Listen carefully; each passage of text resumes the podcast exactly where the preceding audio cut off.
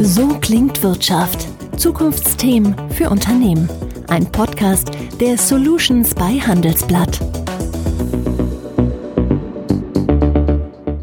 Neulich sagte eine Kollegin, kleine Selbstdarsteller werden in Videokonferenzen zu großen Arschlöchern. Sie vertritt die Meinung, dass die zwischenmenschlichen Beziehungen der Zeit sehr leiden. Schlechte Stimmung unter Mitarbeitern schadet einem Unternehmen sehr, aber nur die wenigsten tun was dagegen. Dabei sind Social Skills gerade jetzt so mega wichtig in dieser nervenzerreißenden Homeoffice-Krisenzeit mit all den Unsicherheiten und Neuerungen. Wir sprechen heute darüber, wie man mit schwierigen Menschen besser klarkommt. Und damit herzlich willkommen zu So klingt Wirtschaft, dem Business Talk der Solutions bei Handelsblatt. Mein Name ist Thorsten Giersch. Heute begrüße ich einen Gast, der wohl mehr Menschen als jeder andere in Deutschland mit dem Thema Leben im Büro erreicht hat. Willkommen, Martin Werle. Hallo, Herr Giersch, grüße Sie. Ich kann es nicht beweisen, aber ich würde Sie mal mutig als den bekanntesten Karriere- und Persönlichkeitscoach hierzulande bezeichnen. Wie erleben Sie gerade die Corona-Wochen, wo Sie doch sonst vor der großen Bühne stehen? Auf der einen Seite sehe ich, dass viele meiner Klienten, das sind zum Teil kleine Unternehmer, das sind Mittelständler, die sind jetzt gerade in großer Not, denen bröckelt weg, was sie über viele Jahre aufgebaut haben. Und ich sehe in größeren Unternehmen, dass ein vollständiges Umdenken stattfinden muss. Da sind also Manager zugange oftmals, die haben Homeoffice als Urlaub zu Hause betrachtet. Und jetzt merken sie, dass die Leute von zu Hause oft mehr schaffen, als wenn sie im Büro sind. Und bei mir selbst ist es so, ich habe hier einen Videokanal, Martin Werle, YouTube, äh, Karriere- und Coaching-Tipps. Und äh, dort habe ich jetzt verstärkt die Bühne gesucht. Dort habe ich verstärkt Themen der Zeit aufgegriffen und natürlich auch mit einem weinenden Auge den einen oder anderen Auftritt und das eine oder andere Seminar verschoben auf einen späteren Zeitpunkt. Ich denke, wir alle sind gefragt in der Krisensituation, uns neu zu erfinden, Wege zu gehen, die wir bislang noch nicht gegangen sind. Und insofern sehe ich so eine Krise auch immer als eine große Herausforderung, das Beste daraus zu machen. Sie haben es gerade schon gesagt, Homeoffice hat ein neues Image bekommen. Äh, früher war es fast wie ein bisschen wie Urlaub. Quatsch natürlich. Ähm, wie geht Führung jetzt anders? Also ist dieses Controletti-Ding weitgehend weg? Äh, vertraut man jetzt Menschen auch, dass sie freiwillig arbeiten, ohne dass sie ständig unter Beobachtung sind? Man muss es ja, man hat gar keine Wahl. Man kann ja nicht bei den Leuten ins Schlafzimmer oder ins Wohnzimmer oder ins Arbeitszimmer schauen, sondern man muss einfach als Führungskraft einmal schauen, was liefert ein Mitarbeiter. Ich finde es total überholt, dass man auf die Uhr schaut und registriert, wie lange ist jemand bei der Arbeit und der fleißigste, der Beste, der hat abends noch um neun Uhr das Licht an im Büro, sondern ich sollte einfach als Führungskraft schauen, welche Ergebnisse liefert mir eine Mitarbeiterin oder ein Mitarbeiter und unter uns gesagt, wie lange jemand daran gearbeitet hat, ist doch komplett egal. Also wenn jemand zu Hause ist und er liefert Top-Ergebnisse ab und er hat meinetwegen fünf statt acht Stunden gearbeitet, total egal. Die meisten aber, das ist meine Erfahrung, die arbeiten zu Hause eher ein bisschen mehr. Also da müssen Manager mehr Vertrauen lernen. Vertrauen äh, und Motivation ist das andere, die andere Seite der Medaille ein Stück weit. Ähm, geht Motivation in dieser schwierigen Phase? Sie haben gesagt, viele Mittelständler, viele wissen nicht, wo die Liquidität gerade noch herkommen soll. Wie geht Motivation in dieser Phase aus Ihrer Sicht? Man muss bedenken, dass man Menschen von außen überhaupt nicht motivieren kann. Das ist ja so ein Irrglaube im Management. Man äh, lobt die Leute, man gibt ihnen Prämien und dann auf einmal legen sie los und hängen sich rein. Motivation entsteht, wenn ich Menschen vertraue. Motivation entsteht, wenn Menschen in Positionen eingesetzt sind, in denen sie ihre Talente verwirklichen können und in denen sie selber auch persönlich wachsen können und herausgefordert sind. Also man kann das ein bisschen mit dem Stabhochsprung vergleichen. Wenn ich die Latte ganz tief lege und ich komme da ganz locker drüber mit einem großen Schritt, dann ist das für mich total langweilig. Wenn die Latte aber so hoch liegt, dass ich weiß, ich kann da niemals drüber springen, dann ist es frustrierend, weil ich es nicht schaffe. Aber wenn die Latte so auf einer mittleren bis gehobenen Höhe liegt und ich muss mich jedes Mal anstrengen und ich frage mich, schaffe ich das oder schaffe ich das nicht, dann ist die Arbeit genau richtig. Und darauf sollten auch Manager achten, dass ihre Leute eben nicht nur Routinearbeiten machen, sondern dass sie in der Position wachsen können und immer wieder herausgefordert sind. Vielleicht darf ich noch eine Frage stellen zu Ihrem äh, Tätigkeit als Coach, äh, bevor wir zum Thema Ihres Buches kommen. Ähm, irgendwie ist das für Ihre Branche ja gerade richtig schwierig, haben Sie ja am Anfang schon gesagt. Also man kann keine Workshops vor Ort so richtig machen, die großen Hallen darf man nicht füllen, logischerweise. Ähm, aber irgendwie wäre es doch jetzt gerade besonders wichtig zu coachen in dieser Phase, wo es auf die richtige Kommunikation so doll ankommt. Da haben Sie absolut recht. Das heißt, gerade in der Zeit, in der es wichtiger als je zuvor ist, gehen die klassischen Wege nicht so wie vorher. Aber man bekommt zum Beispiel sehr, sehr viele Anfragen für Telefoncoachings, für Online-Coachings.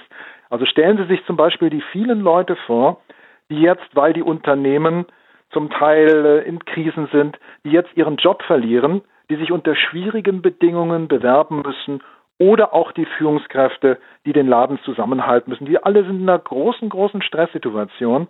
Und ich glaube, der, der wirklich Bedarf hat, was Beratung angeht, der holt sie sich und der sucht sie sich auch. Und das ist immer die beste Voraussetzung für den Erfolg. Nicht, dass man einem auf die Schulter klopft und sagt, Herr Meier, Sie sind mein Abteilungsleiter, äh, Sie sollten sich mal couchen lassen.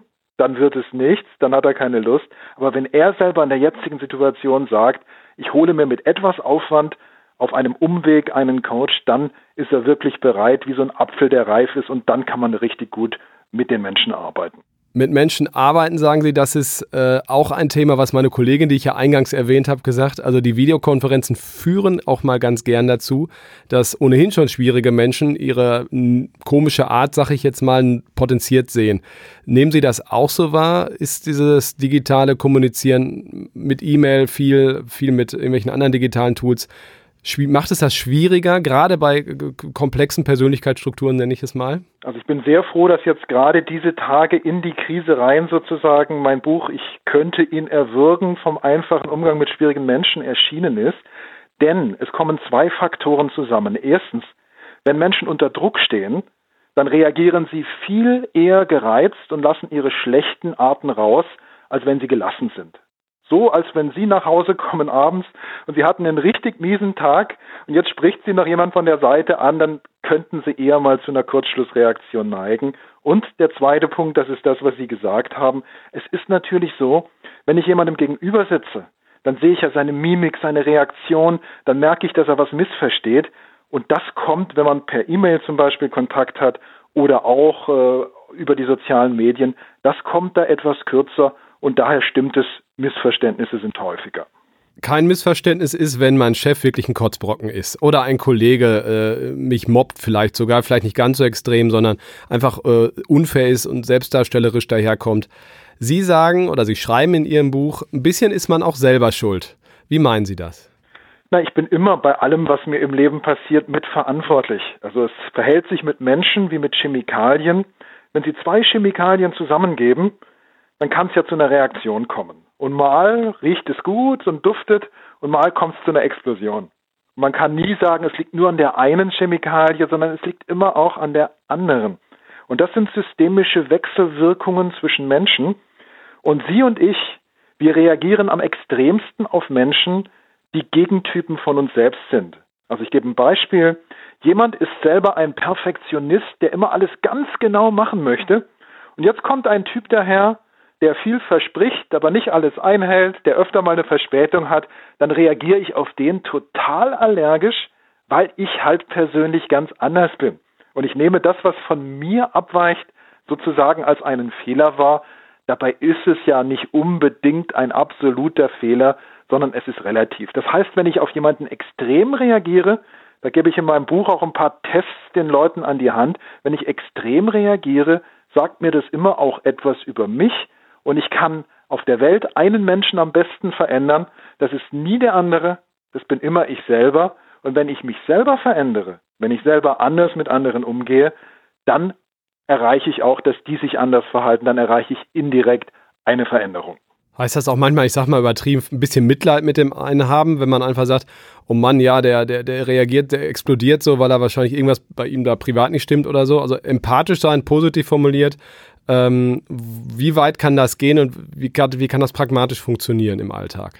Also ein Typ aus meinem Buch, das ist der Selbstdarsteller. Das ist derjenige, der gern mal die Arbeit der Gruppe als seine eigene verkauft, Das ist der, der immer mehr redet als die anderen. Das ist der, der einem ellenlange Geschichten erzählt, die man gar nicht hören will.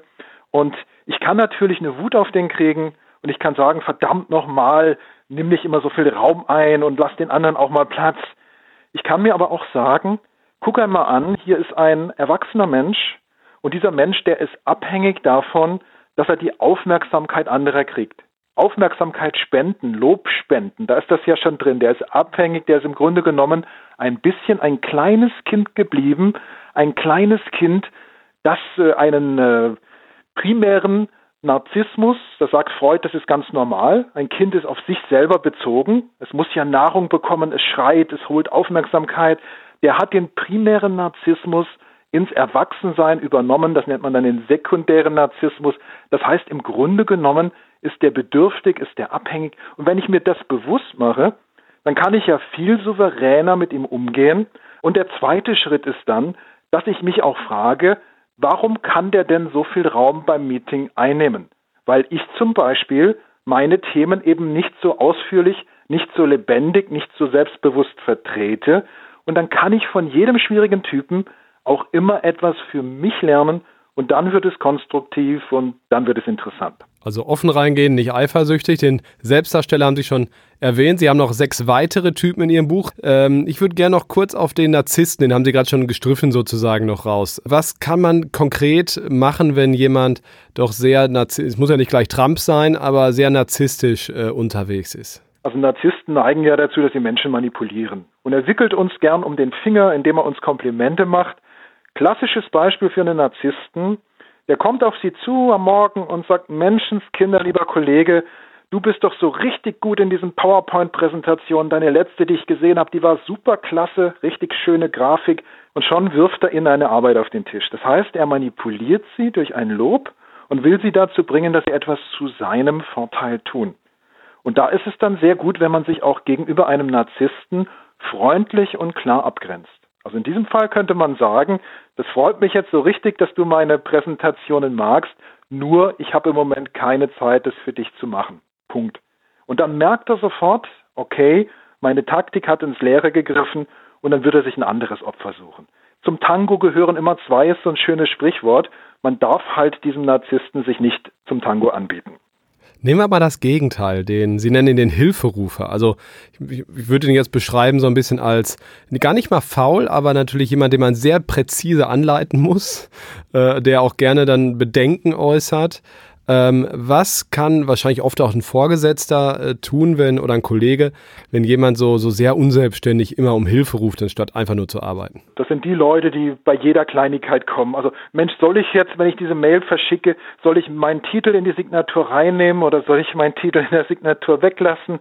Also der fragt alle möglichen Kleinigkeiten, wozu er eigentlich gar keinen Rat braucht. Und hier ist der allerbeste Tipp, demjenigen nicht das zu geben, was er will.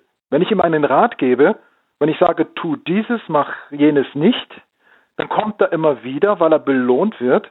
Wenn ich aber zu ihm sage, Kollege, was ist denn dein Vorschlag, wenn du mich jetzt nicht fragen willst, was ist dein Gedanke dazu? Wenn er mir dann etwas sagt, dann kann ich sagen, das finde ich gut, mach es so. Und das macht er dann drei, vier Mal und merkt auf einmal, dass er selber in der Lage ist, Lösungen zu generieren. Das sind Menschen, die als Kinder oft die Erfahrung gemacht haben, dass sie ihren Eltern nichts recht machen konnten, die umsorgt wurden, die bemuttert wurden, die zur Schule gebracht wurden, noch mit 14 Jahren bis vor die Türe, die sind unselbstständig erzogen worden und die sind es als Erwachsene geblieben. Und da muss ich einfach die Eigenkräfte stärken und diese Menschen bewusst machen, du kannst viel mehr, als es dir im Moment klar ist.